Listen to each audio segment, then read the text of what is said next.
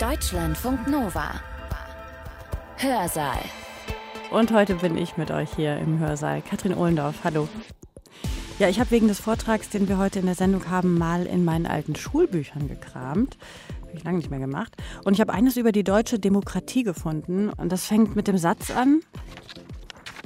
Demokratien wollen nahezu alle Länder der heutigen Welt sein. Ja, ich nehme an, dass die meisten von euch, die jetzt zuhören, vermutlich auch, so wie ich, in dieser Gewissheit großgezogen worden sind, dass unser politisches System, also die liberale Demokratie mit ihren freien Wahlen, mit der Rechtsstaatlichkeit, den Rechten, die wir haben und so weiter, dass die ein absolutes Erfolgsmodell ist. Also, dass sie sich gegenüber anderen Herrschaftsformen als überlegen erwiesen hat. Das habe ich jedenfalls so gelernt. Und mal abgesehen davon, ob das jemals so gestimmt hat, für heute kann man jedenfalls sagen, dass das so nicht stimmt. Die liberale Demokratie, die ist in den letzten Jahren immer deutlicher in die Defensive geraten. Und unser heutiger Redner sieht sie, wie viele andere Beobachterinnen und Beobachter auch, in Gefahr. Ja, und er versucht sie zu verteidigen. Liberale Demokratien sind von rechts wie von links und von innen und außen unter Druck. Interessanterweise, was die öffentliche Rhetorik angeht, wollen alle Staaten Demokratien sein. Aber ganz viele wollen nicht liberale Demokratien sein. Ja, wieso gibt es dazu eigentlich Gegner? Ist doch eine tolle Idee, individuelle Selbstbestimmung und kollektive Selbstbestimmung. Liberale Demokratien gelten als schwach, gerade weil sie zu liberalen Rechten und demokratischen Entscheidungen verpflichtet sind Häufig wird gesagt, ja, ihr sagt Freiheit, aber meint dann immer Freiheit des alten weißen Mannes. Das ist nicht zufällig so, sondern das hat System. Wir müssen uns überlegen, was Freiheit hier eigentlich jetzt genau bedeuten soll, was Gleichheit bedeuten soll. Wir müssen uns vielleicht auch noch mal überlegen, was Demokratie sein soll. Ja, was soll Demokratie sein? Was soll liberale Demokratie sein? Gute Fragen. Allein dazu, was liberal bedeutet, gibt es sehr, sehr viele Ansichten. Oder dazu, welche Rolle Liberalismus in der Demokratie spielen sollte. Oder ob es hier wirklich um eine Krise der Demokratie geht oder doch eher ja, vielleicht der Liberalismus das Problem ist. Viele Perspektiven. Wir hören jetzt die von Stefan Gosepat. Er ist seit 2012 Professor für praktische Philosophie an der FU Berlin, gerade allerdings beurlaubt und zwar für ein Opus Magnum Stipendium der VW Stiftung. Zu seinen Arbeitsschwerpunkten Schwerpunkten gehört die politische Philosophie und da insbesondere Fragen der Gerechtigkeit, Gleichheit und Demokratie unter anderem. In seinem Vortrag ein liberal-egalitäres Verständnis von Demokratie erklärt er uns erstmal, was in der politischen Philosophie und Theorie gegenwärtig mehrheitlich zumindest unter liberaler Demokratie verstanden wird, welche Probleme er sieht und dann welche Lösungen er vorschlagen würde, um sie zu verteidigen. Der Vortrag wurde am 15. Februar 2022 aufgezeichnet im Rahmen des offenen Hörsaals an der FU Berlin. Der lief in diesem Wintersemester unter dem Titel Die vielen Anfänge der Demokratie und wurde vom Fachbereich Geschichts- und Kulturwissenschaften der FU organisiert, zusammen mit einer Forschungsgruppe der Deutschen Forschungsgemeinschaft, die sich mit politischen Ordnungen in den Gesellschaften des alten Orients befasst. Das ist die Forschungsgruppe 2615. Ja, und jetzt Stefan Gosepat. Ich rede über liberale Demokratien. Was das genauer ist, werde ich gleich erläutern und will aber jetzt zunächst erstmal mit einem politischen Einstieg beginnen, denn liberale Demokratien sind unter Druck. Ich brauche ja nicht an die gegenwärtige Ukraine-Krise zu erinnern. Das ist überraschend, dass sie unter Druck sind, weil bei dem Fall der Mauer hier in Berlin vor ein bisschen mehr als 30 Jahren schien es vielen, insbesondere berühmtermaßen einem wichtigen Politikwissenschaftler Fukuyama, so, dass der Liberalismus gewonnen hätte das Ende der Geschichte, so hat er das genannt. Weshalb? Weil er gesagt hat, jetzt kann eigentlich nichts Neues mehr kommen. Es ist klar, dass der Liberalismus das politische Paradigma ist und äh, Alternativen wie eben der Sozialismus haben abgewirtschaftet. Und wenn man sich das mit dieser 30 Jahre Perspektive anguckt, ist man doch schwer überrascht, dass von der These, der Liberalismus hat gewonnen, nicht mehr viel übrig geblieben ist. Es ist so ein kleines Häufchen von liberalen Staaten, hauptsächlich jetzt hier in Europa und in Nordamerika, die beinahe mit einem Metapher von Asterix und Obelix sozusagen umzingelt sind, belagert sind von Ländern, die sich von dem Liberalismus abgewandt haben. Die Beispiele sind naheliegenderweise Russland, die Türkei, Polen, Ungarn, aber natürlich auch äh, die USA unter Trump, bestimmte Formen des Brexit und natürlich überhaupt populistische Strömungen, wie wir sie auch hierzulande haben. Also wir sollten natürlich nicht denken, wir sind gefeit davon. Jetzt ist es aber interessant und deshalb spielt dieses Doppelwort liberale Demokratien oder demokratischer Liberalismus bei meinem Vortrag eine so große Rolle. Nämlich all die Staaten, die ich Ihnen gerade aufgezählt habe, und Sie können sich viele andere noch mehr denken, würden von sich selber behaupten oder behaupten von sich selber, dass sie Demokratien sind. Interessanterweise, was die öffentliche Rhetorik angeht, wollen alle Staaten Demokratien sein. Aber ganz viele wollen nicht liberale Demokratien sein. Ganz explizit wird das in Ungarn zum Beispiel behauptet, die von sich in Anspruch nehmen, eine illiberale Demokratie zu sein. Also ist der eigentlich spannende Punkt an dieser Stelle jetzt hier, was ist eigentlich mit liberaler Demokratie gemeint? Und äh, darum soll es hier im Besonderen gehen. Die Anfechtungen von liberaler Demokratie sind die von rechts wie von links. Von rechts ist es insgesamt also eher die populistische, so wie wir das jetzt auch in Deutschland stärker kennen, dass eine Volksidentität behauptet, also wir sind das Volk und das meint dann meistens das nationale Volk und wir wollen einen direkten Durchgriff auf den Volkswillen haben und uns nicht an so komplizierte Mechanismen der Aushandlung halten, sondern wir wollen eben, dass die nationale Gesinnung direkt durchgreift. Anfechtungen von links sind dann eher, dass das Primat von individuellen Freiheitsrechten, ein zentrales liberales Element, in Frage gestellt wird, dass die Eigentumsgarantien in Frage gestellt werden oder die kapitalistische Marktwirtschaft, wenn das alles zur liberalen äh, Demokratie dazugehören soll. Sind das sozusagen die Kritikpunkte? Nach wie vor, auch wenn es so ist, so meine Gegenwartsdiagnose, dass liberale Demokratien umzingelt sind und unter Druck sind, angefochten werden. So ist es interessanterweise doch so, dass Fukuyama nach wie vor recht zu haben scheint, dass eine echte Alternative nicht in Sicht ist. Wenigstens gibt es keine Ideologie, keine politische Theorie, die ein ganz anderes Modell äh, favorisiert, so wie es das zum Beispiel mit dem real existierenden Sozialismus mal gegeben hat. Ja? Und die Frage, was China jetzt eigentlich genau für ein politisches System hat und was wir von sich selber beanspruchen, ist nochmal eine andere Frage. Die haben natürlich auf marxistisch gesprochen auf dem Überbau immerhin immer noch den Maoismus, aber das ganze Staatsgeschehen in China hat mit Maoismus nichts mehr zu tun. Ja? Also die haben Turbokapitalismus on the ground. Also insofern ist es ein bisschen schwierig zu charakterisieren, äh, was das chinesische System, was ja ähm, sozusagen ein Global Player ist und ein großes Gegenmodell sein könnte, auch gerade jetzt auch in der Pandemie von sich beanspruchen, effektiver zu sein, was das eigentlich für ein System darstellt. Also Anfangsdiagnose, liberale Demokratien sind von innen und außen unter Druck. Wie empirisch, also faktisch einfach soll das heißen, wie normativ, also es gibt immer wieder die Fragen, ist das die liberale Demokratie eigentlich das beste Modell? Ich will gerne in diesem Vortrag mit Ihnen durchgehen, was die Probleme sind und gleichzeitig aber auch überlegen, wie man diese normative Idee der liberalen Demokratie verteidigen kann. Dazu werde ich als erstes ganz kurz, typisch klassische Gliederung, etwas zum Liberalismus sagen, dann etwas zur Demokratie, was versteht man jeweils darunter. Dann wird mich sehr stark interessieren, was ist der Zusammenhang von beiden, von Liberalismus und Demokratie, weil ich ja genau dieses Modell der liberalen Demokratie verteidigen möchte. Dann komme ich auf die Anfechtung des liberaldemokratischen Skripts. Was ich unter Skript verstehe, werde ich dann erläutern. Und zwar die Anfechtung von außen, die Anfechtung von innen und werde mir dann auch noch mal genau angucken, was sind die Anfechtungen insbesondere von demokratischen Verfahren, um dann zu einem Resümee zu kommen. Soweit das Programm für heute Abend. Für den Liberalismus das ist eine lange philosophische, politische Theorietradition und deshalb ist es immer ein bisschen schwer zu definieren, was darunter genau zu verstehen ist, weil verschiedene liberale Denker weniger Denkerinnen, aber die gab es natürlich auch, darunter verstanden haben, weil das, da gibt es natürlich eine Variation. Ich versuche das recht allgemein zu definieren, wie man das wahrscheinlich heute auch im Alltag verstehen würde. Für den Liberalismus grundlegend ist die Idee der individuellen Selbstbestimmung.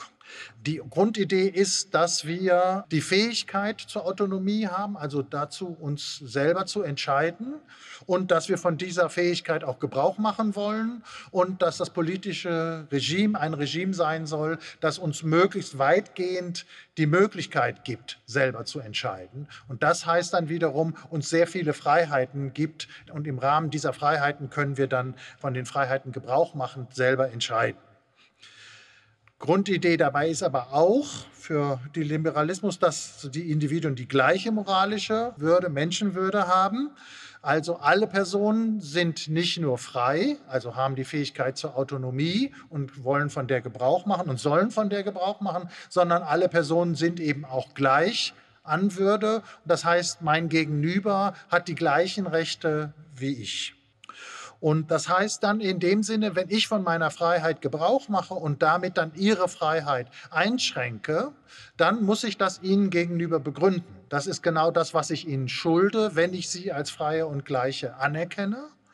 Und das heißt, wir brauchen eben dann, um unsere Freiheiten in einem staatlichen System zu regeln, ein System, das für alle Adressaten als allgemeine Richtlinien ihres wechselseitigen Handelns, also was wir uns wechselseitig antun, gleichermaßen, jetzt ein bisschen gestellt gesprochen, reziprok und allgemein begründet werden kann. Reziprok heißt wechselseitig, also dass wir die Begründung uns wechselseitig geben, dass sie im Rollentausch für jeden gilt, sowohl aus ihrer Perspektive wie für meine Perspektive und dass sie für alle alle gleichermaßen gilt. Ja, das ist so ein allgemeines Begründungsprinzip, was äh, letztendlich auf Kant zurückgeht und was, glaube ich, in der Tradition des Liberalismus allgemein anerkannt wird. Also Liberalismus heißt jetzt nicht, ich habe alle Freiheiten und ihr könnt sehen, wo ihr bleibt, sondern heißt natürlich immer von vornherein, für jeden von uns gilt das Recht auf Freiheit.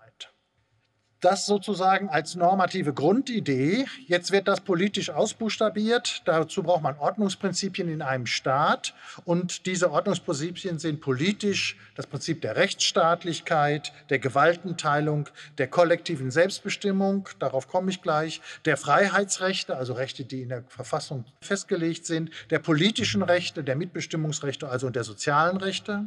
Ökonomisch heißt das, dass das ökonomische System in der Regel nach einem Verdienstprinzip Prinzip organisiert wird, also meritokratisch ist, dass es eine Marktwirtschaft gibt und dass in der Marktwirtschaft Eigentumsrechte vorherrschen. Also hier sehen Sie natürlich den scharfen Gegensatz zu sozialistischen oder real existierenden sozialistischen Systemen. Gesellschaftlich bedeutet das, äh, dass wir ein Toleranzprinzip haben, dass man eben ertragen muss, dass andere Leute andere Meinungen haben und auch anders leben als man selber und eine gewisse Offenheit für die Möglichkeit, immer wieder neue Vorstellungen vom guten Leben durchzuexerzieren. Wie diese Prinzipien jetzt genau zusammenhängen und wie genau die begründet werden, bedarf natürlich weiterer äh, Ausführungen, die ich uns jetzt hier erspare. Es ist klar, dass das jetzt nicht aus dem Begriff des Liberalismus selber direkt einfach äh, deduktiv abgeleitet werden kann, sondern hier bedarf es zusätzlicher Begründungslast. Komme ich zum Demokratieprinzip. Darunter verstehe ich mit Lincoln in einem berühmten Zitat die Herrschaft des Volkes durch das Volk, für das Volk. Das heißt, das Volk gibt sich die Gesetze selbst und kann nur durch selbstgesetzte Regelungen gebunden werden. In einer anderen Formulierung, Autor und Adressat der Gesetze sind ein und dasselbe. Ja? Wir geben uns die Gesetze, an die wir selber gebunden sind. Das heißt, hier ist die normative Idee individueller und kollektiver Selbstbestimmung grundlegend. Ja. Individuelle Selbstbestimmung hatten wir schon beim Liberalismus. Jetzt kommt die Idee sozusagen kollektiver Selbstbestimmung, dass wir uns zusammen als Gruppe selbst regieren. Und daraus lassen sich demokratische Ordnungsprinzipien ein Stück weit ableiten. Wichtig ist jetzt hier, dass wir hiermit nicht einen rein empirischen Begriff von Demokratie haben, sondern einen normativ gehaltvollen, weil es jetzt eine grundlegende Idee gibt, weshalb Demokratie gelten soll. Darauf komme ich gleich nochmal. Diese Ordnungsprinzipien, in denen sich jetzt die Grundidee der kollektiven Selbstbestimmung ausbuchstabiert, sind jetzt in der Regel institutioneller Art und versuchen, die demokratische Entscheidungsfindung prozedural abzusichern. Das ist wieder die organisatorische und personelle Gewaltenteilung mit gegenseitiger Machtkontrolle und unabhängigen Gerichten, wieder das Rechtsstaatsprinzip plus das Prinzip der gesetzlichen Bestimmtheit, der Grundsatz der Gesetzmäßigkeit der Verwaltung, der umfassende Schutz der moralischen Grundrechte der Bürgerinnen und Bürger, Faire und gleiche Wahlen und Abstimmungen, meist mit Mehrheitsprinzip. Und, auch das ist wichtig, eine Fortwahlen oder Ab Entscheidungen, Abstimmungen vorhergehende argumentative Meinungsbildung, ja, in der die Gelegenheit gegeben wird, sozusagen alle Gründe und Gegengründe äh, auszutauschen, sodass alle im Bewusstsein aller Alternativen und aller Begründungen dann äh, möglichst vernünftig entscheiden können. Auch hier gibt es eine gewisse Kohärenz dieser Ordnungsprinzipien, die aber natürlich noch gezeigt werden müsste, aber auch das will ich jetzt hier nicht tun. Die spannende Frage ist jetzt, wie hängen diese beiden Prinzipien, also die des Liberalismus mit der individuellen Selbstbestimmung und die der Demokratie mit der kollektiven Selbstbestimmung, eigentlich zusammen. Denn der Liberalismus sichert die individuellen Freiheitsrechte, das hatte ich ja schon angedeutet, und jetzt könnte es ein Spannungsverhältnis geben, denn die kollektive Selbstbestimmung könnte die ja im Prinzip einschränken. Sie könnten ja heute Abend mehrheitlich entscheiden, dass der Gosepat jetzt heute mal für zwei, drei Tage und vielleicht nicht nur für zwei, drei Tage zum Sklaven gemacht wird und besser das Klo putzt, als hier lange Reden zu schwingen. Ja? So, und in dem Sinne wäre meine Freiheit dann verloren, wenn Sie das per Mehrheit oder sogar konsensuell, außer meiner Wenigkeit, die da wahrscheinlich versucht, ein Veto einzulegen, also wenn Sie das mit Mehrheit oder mit äh, Konsens beschließen. Also das wäre die eine Möglichkeit. Die andere Möglichkeit umgekehrt kennen wir auch. Das Parlament beschließt irgendwas und irgendein Abgeordneter oder irgendein Organ geht nach Karlsruhe und klagt. Normkontrollklage. Und was passiert da? Da wird jetzt überlegt, ob die Abstimmung selbst wenn sie mit Mehrheit oder übergroßer Mehrheit im Parlament geschehen ist, ob das eigentlich in Einklang mit der Verfassung ist. Und die Verfassung ist im Wesentlichen auch durch unsere niedergelegten und festgelegten Freiheitsrechte bestimmt. Und das heißt auf einmal sagen Karlsruher VerfassungsrichterInnen, Nein, diese Entscheidung ist nicht verfassungskonform. Der Mehrheitswille des Parlaments gilt nicht, weil es Grundrechte von Individuen verletzt. Also Sie sehen, in beide Richtungen kann es hier Übergriffigkeiten geben und die sind zu regeln. Deshalb können Liberalismus und Demokratie nicht auf der gleichen Ebene gleich gute Kandidaten für die ersten Prinzipien sein, weil sie ja in einem bestimmten Spannungsverhältnis zueinander stehen. Jetzt gibt es zwei philosophische Traditionen und philosophisch-politische Traditionen, die jeweils einen Vorrang des einen Prinzips vor dem anderen behaupten. Das ist einmal die liberale Auffassung, die klassisch bei John Locke vertreten wurde, aktuell bei dem vielleicht größten politischen Philosophen äh, des 20. Jahrhunderts, John Rawls. Hier ist die These, dass es einen Vorrang der moralischen Rechte, also der Freiheitsrechte, die eben die individuelle Autonomie sichern, geben sollen. Das heißt, dieser Ansatz sichert die liberalen Rechte intrinsisch, also als in sich wertvoll. Das Ordnungsprinzip der Demokratie wird häufig in diesen Ansätzen eher nur instrumentell als die beste Möglichkeit, sich zu regieren oder sowas verteidigt. Schwierigkeiten so einer Position könnte sein, dass die eben in einer autoritären Technokratie umschlägt, ja, dass man irgendwie sagt, wir wissen es besser und wir regieren durch oder eben die sozusagen die Rechte, die demokratischen Selbstbestimmungsrechte der Einzelnen nicht hinreichend wahrt. Das Gegenmodell, ich skizziere das jetzt, also der Kenntlichkeit halber etwas überskizziert natürlich, ist, die Gegenposition wäre die demokratisch-republikanische Position, wie sie klassisch von Jean-Jacques Rousseau vertreten worden ist und aktuell von Jürgen Habermas, dem großen deutschen politischen Philosophen. Hier wird ein Vorrang der Volkssouveränität, wie Habermas das nennt, also des Demokratieprinzips benutzt äh, und vertreten. Ja, hier ist die Idee, dass die demokratische Selbstbestimmung intrinsisch wertvoll ist und liberale Rechte nur instrumentell gelten. Also, dass man sagen kann, also wir brauchen die individuellen Rechte, damit die Demokratie besonders gut funktioniert. Das ist jetzt nicht ganz fair gegenüber Habermas. Ähm, die Habermasche Position ist etwas anders, aber ich will ungefähr die Camps und zur Kenntlichkeit verzerrt äh, die beiden Alternativen hier darstellen. Hier besteht natürlich, wenn man das Demokratie zuerst Prinzip vertritt, den Vorrang der Demokratie, dann besteht natürlich die Gefahr der Fetischisierung der Demokratie.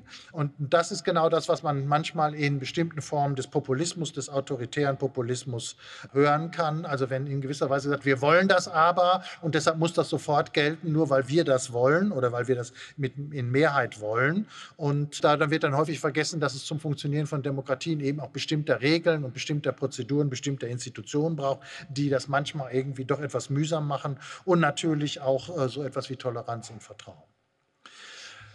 Wenn, wie gesagt, zugegeben, etwas karikierend dies die beiden Alternativen sind, dann ist aber, glaube ich, klar, dass wir ein drittes, höheres Prinzip brauchen, was jetzt das Spannungsverhältnis zwischen diesen beiden Prinzipien auflöst und in eine richtige Ordnung bringt und damit eine Architektur der politischen Prinzipien vorschlagen kann. Und das Prinzip ist das uns allen, glaube ich, recht geläufige. Sie mögen das jetzt normalerweise anders nennen, aber ich vermute mal, viele kennen das. Äh, das ist die Moral der gleichen Achtung, also dass man in gewisser Weise sagen kann, wir respektieren die Würde des anderen, wir müssen alles, was wir tun, dem anderen gegenüber rechtfertigen und wir müssen dann, dann gibt es meistens so, äh, was du nicht willst, was man dir tut, das fügt auch keinem anderen zu. Also mit Rollentauschargumenten und so weiter müssen wir irgendwie versuchen, die Prinzipien mit mit denen wir handeln, zu begründen. Also das meine ich hier jetzt erstmal ganz allgemein mit Moral oder Moral der gleichen Achtung. Gibt hier natürlich unterschiedliche Modelle, aber das äh, braucht uns heute hier nicht zu interessieren. Wenn wir von dieser Moral ausgehen, dann ist klar sozusagen, dass äh, diese Moral dem anderen gegenüber bestimmte liberale Grundrechte vertreten muss, ja, weil es den anderen in seiner gleichen Würde als gleichen ernst nimmt und dessen Autonomie ja gerade zu schützen weiß. Und daraus wird dann abgeleitet sowohl die individuelle wie die kollektive Selbstbestimmung. Das heißt, aus der Perspektive der Moral der gleichen Achtung ist dann sowohl individuelle wie kollektive Selbstbestimmung gleichermaßen wichtig. Das ist dann ehrlich gesagt auch die Position, die Habermas in seinen Schriften vertritt. Also sie sind gleich ursprünglich aus der Perspektive des Moralprinzips. Die politische Selbstbestimmung der Bürgerinnen wird durch die vorgängige moralisch gerechtfertigten basalen Gerechtigkeitsprinzipien und die moralisch universellen Grundrechte äh, nicht eingeschränkt weil die Bürgerinnen und Bürger beides selber bestimmen. Wir sind diejenigen, die diese Moral der gleichen Achtung haben. Und mit aus dieser moralischen Perspektive schreiben wir uns dann in einem nächsten Schritt bestimmte legale Grundrechte zu und bestimmte politische Verfahrensweisen, in denen wir da unser politisches Gemeinwesen regeln wollen. Hier ist also der Unterschied zwischen Moral, das, was wir jetzt im Alltag miteinander ausmachen, der gesellschaftlichen Sphäre und der legalen Sphäre und der politischen Sphäre wichtig. Ja?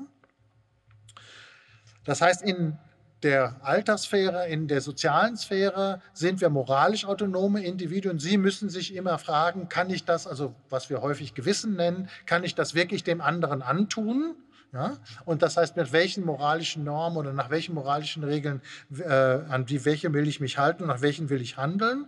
Und dann gleichzeitig sozusagen, sobald wir dann in die politische Ebene eintreten, haben wir eben Ordnungsprinzipien, die das umsetzen. Und wir müssen uns aus der moralischen Perspektive überlegen, ob das die richtigen Ordnungsprinzipien sind, mit denen wir äh, handeln wollen. Das ist dann eben die politische Autonomie oder politische Selbstbestimmung in der Demokratie und äh, die Freiheitsrechte, wie sie in der Verfassung Verfassung festgeschrieben werden.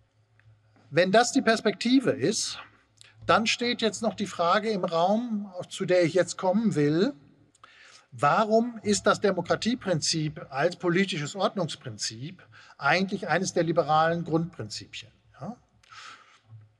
Sie müssen sich überlegen, was könnten denn so Alternativen sein? Eine Alternative könnte natürlich das Zufallsprinzip sein, ja, also Pinnekes ziehen, Münzen werfen und so weiter. Ja, behandle ich, also wenn wir ein Zufallsprinzip verwenden, behandeln wir uns, je nachdem, also wenn es ein faires Zufallsprinzip ist, uns auch gleich, weil wir ja alle die gleichen Chancen im Zufall haben dann, ja. Und das andere könnte natürlich auch sein, dass wir irgendwie überlegen, dass man eben sozusagen in Anführungszeichen moralisch durchregiert, dass man sagt, ja, okay, wir wissen eigentlich, was die moralisch richtige Lösung ist und deshalb beschließen wir, dass es für alle gut ist, das und das zu tun, ohne die jeweils dann noch zu hören. Und deshalb ist jetzt wichtig, sich nochmal zu überlegen, aus welchen Gründen wollen wir eigentlich ein Demokratieprinzip, das jedem Einzelnen ein Recht einräumt, an der politischen Entscheidungsfindung teilzuhaben. Die Individuen in einer Demokratie bestimmen sich selbst, kollektive Selbstbestimmung. Und jetzt liegt es ganz nah zu sagen, ja, genau das ist auch das Argument, wenn wir als Liberale von der Idee der Selbstbestimmung anfangen, beginnen, dann liegt es doch nahe zu sagen, Demokratie ergibt sich sofort, ist gerechtfertigt deshalb, weil wir uns jetzt zusammen selbst regieren. Ich regiere mich im politischen Bereich mit Ihnen zusammen, selbst, wenn wir demokratisch verfahren. Klingt gut, kann aber offenbar nicht stimmen, wenigstens dann nicht, wenn wir den realistischen Fall sofort annehmen, dass wir uns nämlich nicht einig sind. Wenn wir sofort sagen, okay, Vorlesung ist langweilig, wir gehen lieber nach Hause oder wir machen lieber ein Bier auf in der Kneipe und wir sagen das alle und wir gehen nach Hause, dann hat sich jeder von uns selbst regiert. Ja, auch im Kollektiv. Aber sobald die eine Hälfte sagt, nee, wir wollen lieber bleiben und die andere Hälfte sagt, nee, wir wollen lieber nach Hause gehen, dann haben wir einen Dissens und der muss auf eine bestimmte Weise gelöst werden. Und wie immer er gelöst wird, eine Seite wird verlieren und die Seite regiert sich nicht selbst, denn die muss auf einmal das tun, was die Mehrheit. Also nehmen wir an, wir entscheiden das was praktisch äh, pragmatisch meistens passiert, nach Mehrheitsregel, dann, wird, dann regiert sich die Minderheit nicht selbst. Also kann das Argument für die Demokratie nicht sein, wir regieren uns doch alle selbst, weil das für die Minderheit jeweils dann nicht gilt. Ja? So. Deshalb müssen wir als eine andere Begründung überlegen, und die liegt jetzt auch wieder nahe, nämlich die Begründung aus dem Prinzip der Gleichheit. Ich hatte schon gesagt, die Grundidee des Moralprinzips ist, dass wir uns wechselseitig als Freie und Gleiche achten, gleiche Würde. Und daraus entsteht jetzt irgendwie zu sagen, wenn wir als Kollektiv zum Beispiel jetzt entscheiden müssen, was wir mit dieser Vorlesung machen, sie lieber beenden oder weiterlaufen lassen, dann muss ich sie als gleich, ich behandle sie dann als gleiche, wenn ich ihnen die gleiche Chance einräume, auf die Entscheidung Einfluss zu nehmen. Ich kann jetzt nicht sagen, was man sagen könnte, es gibt ein Recht auf politische Gleichheit, also sie haben die gleiche Macht die Entscheidung zu beeinflussen, weil das offenbar auch unrealistisch ist. Einige von ihnen mögen rhetorisch sehr gewandt sein, einige mögen sehr clever sein und die anderen stark überzeugen können. Und dadurch haben diejenigen vielleicht größere Macht, ja, weil man auf einmal sagt, ja, das hat mir eingeleuchtet oder so wie der das sieht, das will ich auch machen. Und so wird es ja dann auch sein. Der, der Kanzler äh, der Bundesrepublik Deutschland hat eben größere politische Macht als ich das ist auch sinnvoll, solange wir eben alle die gleiche Chance haben, diese gleiche Macht zu erringen. Das heißt, indem wir eben erstens in Abstimmungen uns äh, an den Bundestagswahlen und anderen Wahlen beteiligen können. Und nicht nur das, es geht also nicht nur um die gleiche Chance, einmal alle vier oder fünf Jahre zur Abstimmung zu gehen, sondern es geht auch darum, das war bei meiner Charakterisierung der Demokratie äh, auch schon genannt worden, auf die Argumentation, weshalb eine bestimmte Lösung besser ist, auch maßgeblich Einfluss zu gewinnen. Und das heißt, wir brauchen eben, das ist zum Stück weit auch in der Bundesrepublik Deutschland der Fall, wir brauchen eben zum Beispiel eine bestimmte Grundbildung für alle Bürgerinnen und Bürger, damit die überhaupt wissen, was in der Politik los ist und dass sie die Nachrichten verstehen und sehen, worum es eigentlich geht. Wir brauchen Medien, die das vernünftig äh, übermitteln. Wir brauchen wiederum Zugang zu diesen Medien, die für jeden von uns Bürger und Bürgerinnen offen ist. Ja? Nicht, dass es nachher so ist, dass Axel Cäsar Springer größeren politischen Einfluss hat, nur weil er eine Zeitung oder sogar einen Zeitungskonzern leitet. Ja? Das wäre eine Machtungleichheit, die ihm einfach größeres politisches Gewicht geben würde, was als solches nicht gerechtfertigt ist im politischen Bereich. Und deshalb muss man eben Gegenmaßnahmen ergreifen, um auch uns die Chance zu geben, sich medial und öffentlichkeitswirksam zu äußern und seine eigenen Vorstellungen davon äh, ähm, publik zu machen. Ja? So. Und in dem Sinne kann man jetzt sagen, also die Begründung für Demokratie läuft so, dass wir jedem von uns nicht nur gleiche Freiheiten einräumen, sondern die gleiche Chance an der Entscheidungsfindung, kollektiven Entscheidungsfindung teilzuhaben und die mit zu beeinflussen. Und dafür brauchen wir dann die ganzen demokratischen Ordnungsprinzipien, nämlich ordentliche Wahlen, Rechtsstaatsprinzip, bestimmte Prozeduren, in denen die Sachen entschieden werden, dass sie mehr, also dass mehrfache Lesungen im Bundestag stattfinden, damit die Argumente immer wieder nochmal gehört werden können. Genau das entsteht immer, wenn man sagen will, alle sollen ein, die gleich gute Chance haben, sich in die kollektive Entscheidung mit einzubringen. Und der spannende Punkt an dieser Begründung ist jetzt, dass diese Begründung für das Demokratieprinzip aus dem Prinzip der Gleichheit oder der gleichen Chancen auf politischen Einfluss mit dem Mehrheitsprinzip kompatibel ist. Ja? Also das widerspricht sich nicht, während das Prinzip, äh, dass die, dass die Begründung aus der Selbstregierung widerspricht sich ja, weil es ja für die Minderheit nicht gilt. Hier heißt es ja nur, es gibt gleiche Chancen und gleiche Chancen auf etwas zu haben, heißt noch nicht, dass alle das gleiche Ergebnis haben. Einige werden eben in einer politischen Auseinandersetzung gewinnen und einige werden nicht gewinnen. Und das ist auch ganz, also das ist aus der Idee, mit der Idee gleicher Chancen völlig kompatibel. Und dann kann man für das Mehrheitsprinzip dann auch, also weil es kompatibel ist und sich nicht widerspricht, muss man jetzt noch für das Mehrheitsprinzip argumentieren. Und die Standardargumentation ist natürlich pragmatisch. Irgendwie müssen wir die Sache entscheiden. Und dann ist ein normales, einfaches Mehrheitsprinzip in der Regel das einfachste und das fairste Verfahren, weil äh, man dann eben doch ein großer Teil derjenigen, die sich an der Entscheidungsfindung beteiligen, beteiligt haben, auch noch mitnehmen kann. Manchmal muss man auch Entscheidungen anders fällen. Das tun wir auch manchmal. Manchmal greifen wir zum Losverfahren. Ja? Und nicht per Mehrheit. Das äh, muss man dann je nach Situation sehen, was die besten Verfahren sind, wenn wir nicht im Konsens sind, wie wir das meistens nicht sind. Also, die Begründung von Demokratie schöpft die normative Kraft aus den beiden normativen Prinzipien der Freiheit, also der liberalen Idee der Freiheit als Recht auf individuelle Selbstbestimmung und der auch liberalen Idee auf Gleichheit und ins hier übersetzt im politischen Bereich auf gleiche Chancen äh, und gleiche politischen Ressourcen, also Mittel, um Einfluss auf die kollektive Entscheidungsfindung zu nehmen. Also das ist sozusagen eine Begründung, weshalb Demokratie für den Liberalismus so entscheidend ist, wie ich das versucht habe darzustellen.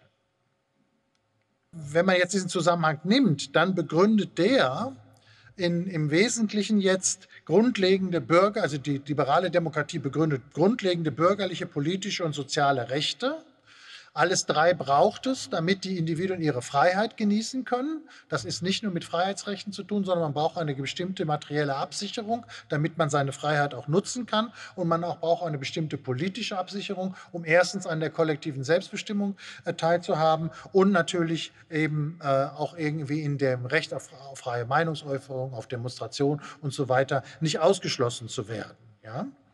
Und dieser Zusammenhang, diese Ordnungsprinzipien sollen eben den Schutz der Freiheitsrechte vor allem dann sichern. Das tun wir in der Regel in Verfassungen, der gleichen individuellen Selbstbestimmung im eigenen privaten Angelegenheiten. Hier ist die liberale Unterscheidung zwischen privat und öffentlich wichtig. Was Sie zu Hause hinter verschlossener Tür machen, geht uns alle nichts an. Und das dürfen Sie entscheiden. Was Sie in der Öffentlichkeit machen, ist dann wieder eine ganz andere Frage. Äh, wie die Grenze zwischen öffentlich und privat gezogen wird, ist immer strittig und selber eine öffentliche Frage, aber die Unterscheidung zwischen Öffentlichkeit und Privatheit ist äh, essentiell für den Liberalismus.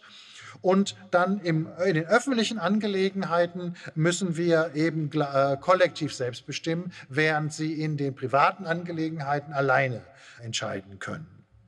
Und das führt dann eben zu gleicher demokratischer Selbstbestimmung in politischen Angelegenheiten.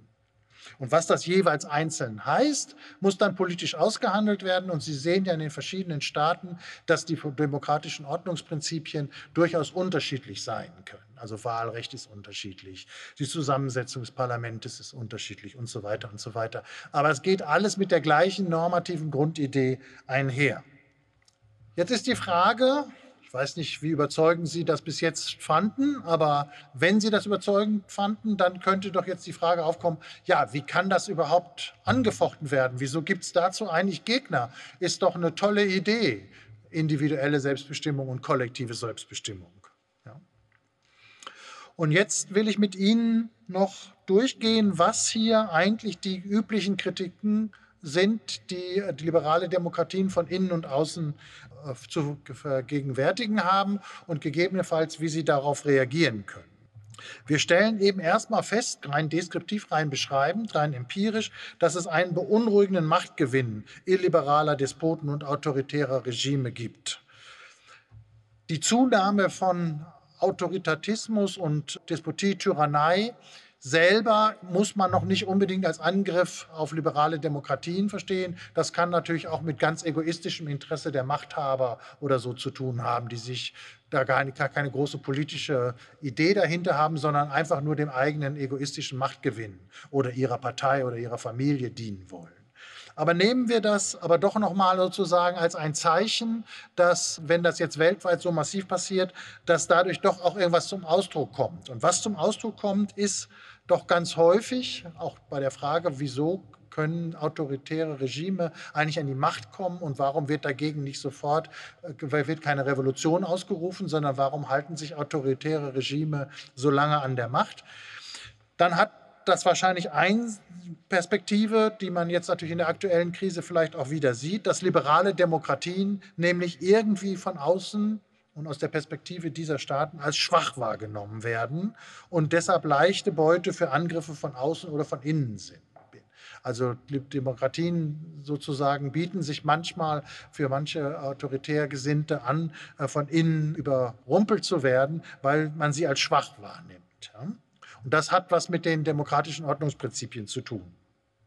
Liberale Demokratien gelten als schwach, gerade weil sie zu liberalen Rechten und demokratischen Entscheidungen verpflichtet sind und das sie natürlich manchmal nicht sehr schlagkräftig macht. Und das heißt zum Beispiel, sie müssen dem, Re dem Gegner, auch ein Stück weit dem Gegner liberaler Demokratien, weiträumig Rechte einräumen, Demonstrationsrechte und so weiter. Und bis man dann an die Grenze kommt, dass man irgendwie sagt, äh, wenn sich die Freiheitsrechte, die genutzt werden, hauptsächlich gegen das politische Ordnungssystem selber richten, dann hat es ein eine Grenze. Ja? Also auch liberale Demokratien müssen wehrhaft sein und natürlich, wenn die Ausnutzung von liberaler Demokratie, also sowohl des Demokratieprinzips wie des liberalen Prinzips, dazu hauptsächlich genutzt werden, genau die Grundlagen der liberalen Demokratie zu unterminieren, dann muss die liberale Demokratie hier wachsam sein und sich wehren. Schauen wir uns jetzt die Anfechtungen von innen an. Auch die nehmen wir jetzt sehr stark im Moment wahr. Die gliedere ich in ökonomische, gesellschaftliche und gerechtigkeitstheoretische äh, Einwände.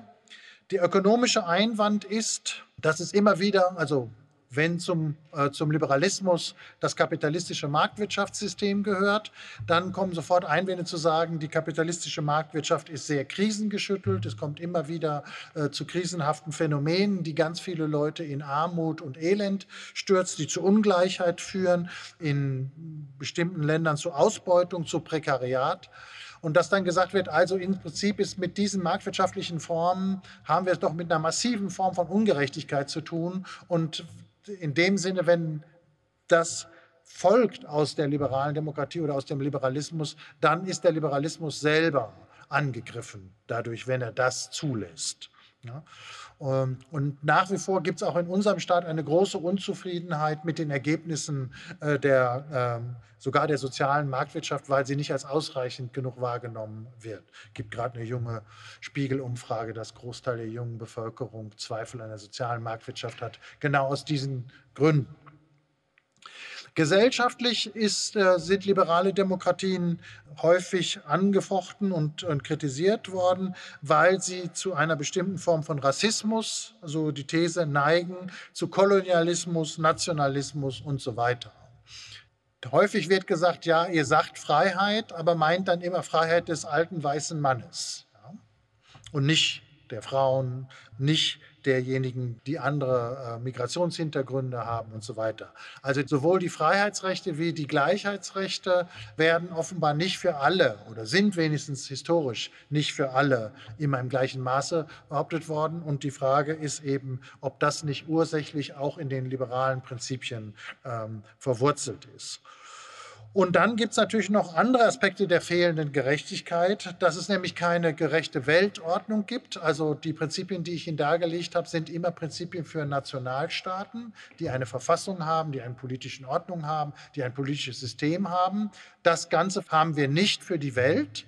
Ich meine, selbst wenn man das Glück hat, in einer, würde ich sagen, in einem liberalen, demokratischen Staat zu leben und relativ gut zu leben, wissen wir nicht, wie wir das eigentlich sozusagen auf die ganze Welt ausdehnen sollen. Da gibt es konzeptionelle Schwierigkeiten und natürlich auch praktische. Und das heißt, wenn man jetzt die These vertritt, die liberale demokratische Ordnung ist die beste Ordnung, dann gilt sie für die Welt nicht, weil wir gar keinen Ordnungsrahmen dafür haben. Und es gibt natürlich darüber hinaus strukturelle Ungerechtigkeiten.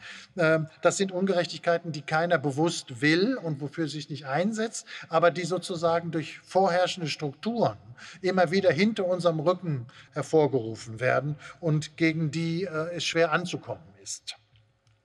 Was kann der liberale, der demokratische Liberalismus oder die liberale Demokratie darauf sagen? Nun, sie kann das alles zugeben, zumindest äh, als vergangene Übel, dass sie sagt, ja, das ist in der Tat so bisher gelaufen. Dafür, so die Verteidigungslinie ist jetzt, kann der Liberalismus als Idee, als normative politische Idee, aber nichts, denn ähm, er ist ja genau der Maßstab dafür, diese Sachen zu kritisieren. Wenn man sagt, Frauen und Männer sind nicht gleich behandelt worden oder Migranten und äh, Einheimische werden nicht gleich behandelt, dann wird ein Gleichbehandlungsgrundsatz zugrunde gelegt. Und dann wird gesagt, da werden aber faktisch Leute ungleich behandelt, das ist ungerechtfertigt. Und dann kann der Liberale sagen, ja, das ist doch genau mein Maßstab. Ich habe doch dafür plädiert, Freiheit und Gleichheit zu machen. Und ihr sagt doch jetzt gerade, hier ist nicht genug Gleichheit. Und in dem Sinne kann er sagen, ihr nehmt doch genau, indem er die Realität unter einem liberaldemokratischen äh, Staat kritisiert, doch genau gerade die liberaldemokratischen Grundideen in Anspruch um die Realität zu kritisieren. Also in dem Sinne kritisiert er gar nicht liberale Demokratien, sondern nur das, was faktisch unter diesem Label politisch passiert. Und sofern der Liberale da jetzt nicht heuchlerisch ist, muss er sagen, ja, sofern die Kritik dann auch zutrifft, muss ich, der Liberale, die faktischen Realitäten auch kritisieren und auch verändern. Also wichtig ist hier, diese Kritik so berechtigt sie sein mag im Einzelnen, und das müsste man dann jeweils zeigen, verletzt ist gar keine Kritik am Prinzip, sondern nur an der Umsetzung des Prinzips, an der fehlenden Umsetzung genauer gesagt, weil nicht genug Freiheit und Gleichheit gebrochen worden ist.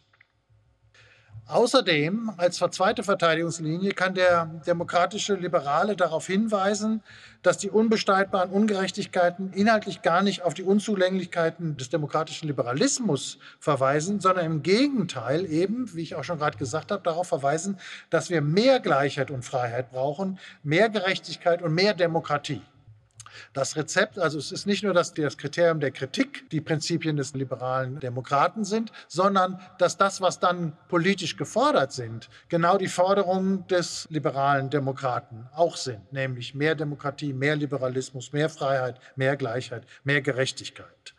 Insofern kann der Liberale eigentlich sagen, wir sitzen ja eigentlich im gleichen Boot, ihr kritisiert jetzt nur die praktische Umsetzung. Das wird der Opponent in der Regel nicht akzeptieren. Ja? Der hat dann den Eindruck, das ist heuchlerisch, Hypokrisie, Vertröstung, Ausweichmanöver, Scheinheiligkeit. Ja? Der alte weiße Mann verschleiert seine eigenen Irrtümer und sagt, ihr habt doch, seid doch äh, genau meiner Meinung, wir sind doch gar nicht auseinander. Und dann wird aber trotzdem natürlich mit Recht immer darauf hingewiesen, dass die politische Realität ja de facto doch ganz anders aussieht. Ja? Selbst wenn der Verdacht berechtigt ist, dass die Verteidiger von liberaler Demokratie oft scheinheilig argumentieren, ist das auch wiederum kein Einwand gegen die liberale Demokratie. Ja? Also wenn der Pastor von der Kanzel Wein, äh, nein, der predigt nicht Wein, sondern Wasser, aber zu Hause Wein trinkt, das zeigt, heißt auch noch nicht, dass seine Predigt falsch ist. Das heißt nur, er hält sich nicht selber dran. Ja? Also auch das ist kein, also Heuchlerei in dem Sinne ist kein Einwand äh, gegen das, was gesagt worden ist, sondern nur, dass das, was gesagt worden ist, nicht wirklich umgesetzt worden ist im eigenen Fall. Und genau das könnte hier sein. Also wenn es stimmt, dass dem liberalen Demokraten äh, mit Recht Heuchlerei vorgeworfen wird, dann ist das immer noch keine Kritik an den liberaldemokratischen Prinzipien, sondern nur an der fehlenden Umsetzung bei dem liberalen Demokraten selber. Daraufhin könnte der Kritiker, und das tun sie de facto auch, seine Kritik verschärfen und sagen, diese moralischen Übel, nicht genug Gleichheit, nicht genug Freiheit, nicht Freiheit für alle, sondern nur für alte weiße Männer, das ist nicht zufällig so, sondern das hat System. Ja, das ist konstitutionell in den äh, Liberalismus, in das liberaldemokratische Modell eingeschrieben. So häufig die zu hörende These.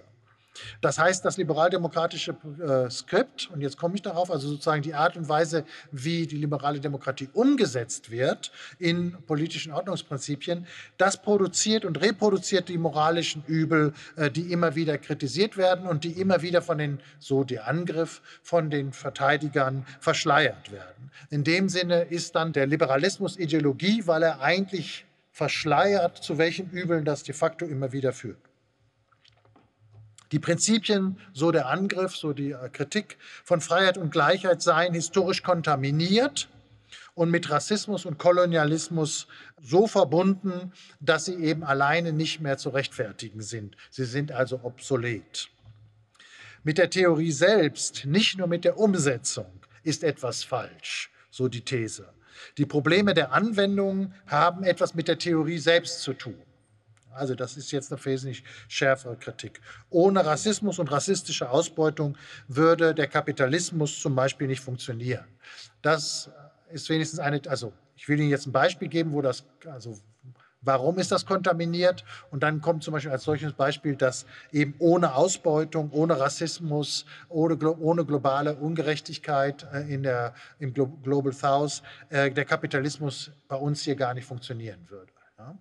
Und die These hat ja eine gewisse Anfangsplausibilität. Äh, deshalb will ich Ihnen das als Beispiel geben, um zu sagen, was könnte hier gemeint sein? An was denken die Kritiker, wenn sie sowas sagen, dass äh, die Ungerechtigkeiten im Prinzip den Prinzipien von Freiheit und Gleichheit eingeschrieben sind? Wie könnte sich der liberale Demokrat hier verteidigen? Er könnte sagen, da wird fragen, was heißt es denn, dass diese Übel, äh, die dem Liberalismus vorgeworfen werden, konstitutiv für den, äh, die liberale Demokratie sind? Ideologiekritisch heißt das, im Namen von Freiheit und Gleichheit geschieht tatsächlich Ungerechtigkeit, die ideologisch zum Vorteil der Bessergestellten verschleiert wird. Das muss gemeint sein, das, so muss man die Kritik verstehen. Das aber heißt, das Versprechen von Freiheit und Gleichheit wird eben nicht oder nicht genügend eingelöst. Sie sehen, der Liberale greift zur gleichen Verteidigungstaktik wieder und sagt, selbst wenn es Ideologie ist, weshalb wird die Ideologie als Ideologie kritisiert, also als falsches Bewusstsein? Ja, weil ihm nachgewiesen wird, dass sie nicht genug Freiheit und Gleichheit gemacht hat. Und dann kann der Liberale ja sagen, also doch wieder unsere Prinzipien. Dafür bedarf es auch, also um noch mehr und wirklich nun Gleichheit und Freiheit für alle, zu gewährleisten, bedarf es auch der Veränderung der zugrunde liegenden Theorie und der Begrifflichkeit. Das ist dann, also insofern wird der Liberale sagen, okay, es bleibt nicht alles beim Alten, wir müssen nur in der Praxis ein bisschen besser machen, sondern es wird jetzt eben die Frage aufkommen, genau wie weit ist die Theorie selber davon affiziert? Also was muss man in der Theorie ändern? Und Sie sehen das ja zum Teil eben jetzt in Debatten darüber, wie das mit Geschlechteridentität ist. Äh, da werden eben, wenn man sagt, das soll für alle gelten, dann ursprünglich hieß es mal für zwei Geschlechter und dann kommt eben auf zum Beispiel die Kritik, damit wird schon was unterschlagen und man muss das irgendwie ausweiten arbeiten. Das heißt, da wird sozusagen in die, die Träger von Rechten ähm, müssen anders klassifiziert werden oder die Frage, sollen Tiere auch Rechte haben und so weiter. Es gibt eben immer wieder Fragen, wo man sagen kann, das betrifft auch schon irgendwie die Theorie selber. Formale Gleichheit und Freiheit reichen eben nicht, so die Lehre sozusagen aus dieser Kritik, Kapitalismus, Parlamentarismus und so weiter reichen auch nicht als Ordnungsprinzipien, um das Versprechen einzulösen. Wir müssen uns neue Mittel überlegen, um wirklich gleiche Freiheit für alle umzusetzen. Und dazu bedarf es auch theoretischer Anstrengungen und nicht nur praktischer Anstrengungen. Wir müssen uns überlegen, was Freiheit hier eigentlich jetzt genau bedeuten soll. Wir müssen uns überlegen, was Gleichheit und Gleichheit für wen bedeuten soll. Ja?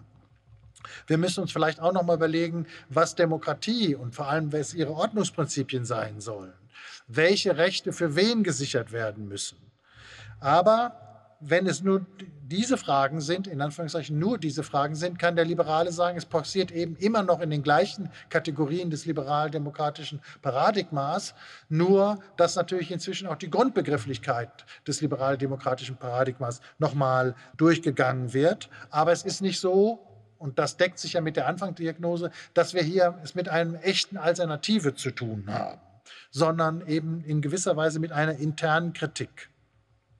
Soweit meine Darstellung, soweit ich die Diskussionslage, soweit ich sie sehe, ähm, dass es eben keine echte Alternative zur liberalen Demokratie gibt, theoretisch, sondern eben nur, in Anführungszeichen nur, ist ja vollständig berechtigt und das trifft diejenigen, die Opfer davon sind, besonders hart, nur eine Kritik der nicht vollständigen Umsetzung liberaldemokratischer Prinzipien.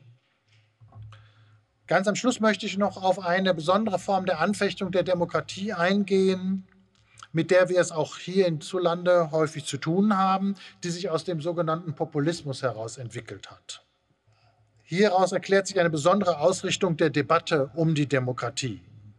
Sie stimmt weitgehend in der Diagnose überein, dass der Demokratie nunmehr vor allem Gefahr von der Demokratie selbst droht. Denn Populisten verstehen sich ja als die eigentlichen Demokraten. Ja? Die prägende Vorstellung lautet, dass wir quasi mit dem Konflikt verschiedener Konzeptionen von Demokratie konfrontiert sind, die gegeneinander stehen und sich bekämpfen. Der häufige Vorschlag ist, mehr Demokratie durch weniger Demokratie. Also wenn die Herausforderung der Populismus ist, die sagen, wir sind das Volk und wir wollen als Volk regieren und wollen direkt durchregieren, nicht über diese umständlichen Mechanismen der demokratischen Prinzipien, wie wir sie zum Beispiel in der Bundesrepublik Deutschland haben, dann wird als Gegenmaßnahme häufig vorgeschlagen, ja, wir wollen eben direkte Volksabstimmungen, äh, populistische Konvente möglichst verhindern. Das wäre dann die Gegenstrategie und so sagen, also wir wollen eben irgendwie genau diese Form der Demokratie zurückschrauben, damit wir nicht populistisch regiert werden. Ja? Und das heißt, man hat dann ein Ausspielen von elektoralen Konzeptionen von Demokratie, also wo es darum geht, dass man eben Vertreter in ein Parlament wählt und dass die Vertreter eine bestimmte Qualifikation haben und dass die Entscheidungsmechanismen im Parlament sehr ausgeklügelt sind, damit sich nicht eine Stimmung also denken wir an bestimmte Sachen, irgendein schreckliches Unglück passiert und die Leute fordern sofort Todesstrafe und wir würden alle morgen oder heute Abend noch direkt vor der Tagesschau mit dem Drücker abstimmen können, dann würde man bei je, nachdem wie das Beispiel ist, wahrscheinlich ruckzuck an einem Abend 60 Prozent für die Todesstrafe finden. Und darauf ist die Gegenreaktion, gut, dass wir das nicht machen, dass wir nicht alle einen Drücker am Fernseher haben und abstimmen, sondern dass der elektorale Prozess, wie wir zu einer Abstimmung darüber, ob Todesstrafe jetzt sein soll oder nicht, nur kommen, indem wir einen ganz komplizierten, langwierigen Mechanismus durchgehen, äh, wie wir eine Entscheidung darüber äh, hervorbringen können. Und die Idee ist eben, dass diese langen Prozeduren jetzt nicht nur einen Verzögerungseffekt haben, sondern einen Aufklärungseffekt. Ja? Das ist natürlich die Verteidigung des Mechanismus. Genau. Oder aber man sagt eben, Zweite Gegenstrategie, die wir auch häufig hören, die Rettung der Demokratie liegt in nicht majoritären, das heißt nicht durch Mehrheitsentscheidungen zustande gekommenen Institutionen wie zum Beispiel dem Verfassungsgericht. Also dass wir sagen, wir wollen versuchen, viele komplizierte oder umstrittene Entscheidungen an einen Expertenrat oder auch an internationale Gremien oder sonst was vergeben. Und diese Gremien sind häufig nicht demokratisch zustande gekommen und auch die Mitglieder nicht demokratisch gewählt, wie bei einem Gericht zum Beispiel. Und äh, selbst wenn sie im Gericht selbst demokratisch, also per Mehrheit entscheiden, ist sozusagen die Zusammensetzung des Gerichts nicht demokratisch gewählt. Und hier sieht man eben jetzt ein Ausspielen, so ist die populistische Konstellation zu sagen, dass wir auch in diesem Land sehr stark von solchen Institutionen mitregiert werden, gegen die es eben populistische Einwände gibt. Ja? Und das heißt, wir haben es hier mit einer Konstellation zu tun, darauf wollte ich jetzt am Schluss hinweisen, wo sozusagen verschiedene Auffassungen von Demokratie, nämlich eher populistische Auffassungen und eher prozedural, elektorale Auffassungen von Demokratie, die eben eher auf sozusagen Prozesse setzen, in denen Vernunftgründe sich durchsetzen können, dass die gegeneinander stehen. Das ist also eine weitere Bedrohung oder eine weitere Auseinandersetzung, in der wir uns aktuell befinden, um die Demokratie. Damit bin ich beinahe am Schluss. Die Herausforderungen der liberalen Demokratie sind natürlich auch den Megatrends von Globalisierung und Digitalisierung ausgesetzt. Die Globalisierung hat eben damit zu tun, dass die nationalen äh, Parlamente nicht mehr allein entscheiden können, dass Europa entscheidet, dass transnationale Organisationen mitentscheiden. Wir haben auch mit damit zu tun, dass es natürlich eine Erosion des Grundkonsenses in vielen Staaten gibt. Also gespaltene Gesellschaft ist das Stichwort. Dann gibt es Dissens als Ergebnis eines legitimen Streites. Also ähm, wenn man annimmt, dass es eigentlich immer Alternativen gibt, zum Beispiel auch zur Corona-Politik hier, gibt es natürlich Alternativen, dann kann man natürlich einen berechtigten Streit darüber führen, was jetzt die beste Corona-Strategie ist. Es gibt nicht die eine richtige Option, wenigstens meistens in der Politik nicht. Und deshalb müssen wir natürlich auch leben mit Konsens und Dissens vor allem zu leben und den aushalten. Das ist auch nicht immer ganz einfach. Wir müssen den Unterschied zwischen Öffentlichkeit und Privatheit weiterhin ernst nehmen, dass eben nicht alles, was man im Privaten machen darf, auch öffentlich machen darf, dass man den Unterschied zwischen Partizipation und Repräsentation sieht, also ob man selber teilnimmt oder sich repräsentieren lässt. Und man muss natürlich auch nochmal den Unterschied sehen zwischen Individualismus und Gemeinschaft.